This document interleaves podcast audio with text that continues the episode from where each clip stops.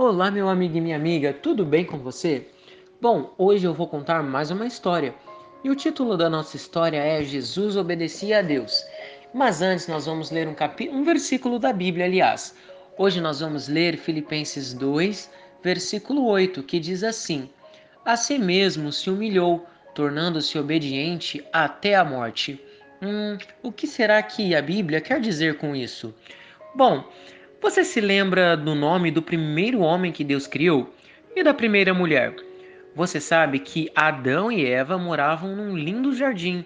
Tudo ao seu redor era muito lindo e eles eram muito felizes, até o dia que desobedeceram a Deus.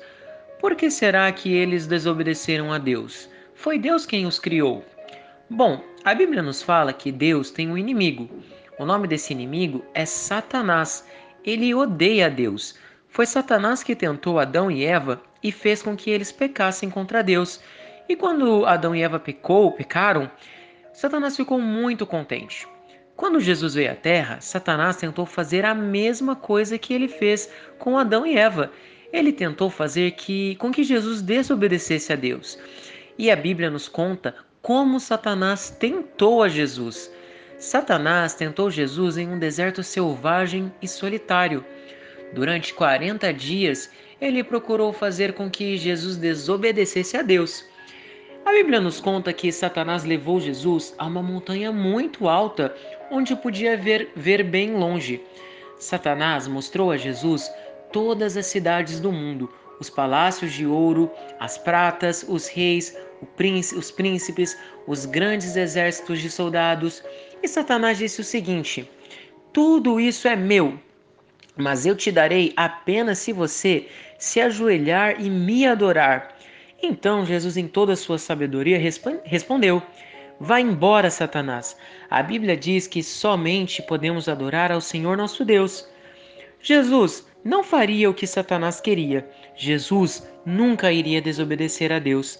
Jesus amava a Deus, obedecia a Deus o tempo todo, de manhã, de dia, de tarde, de noite. Ele obedecia a Deus e nunca fazia nada errado mesmo.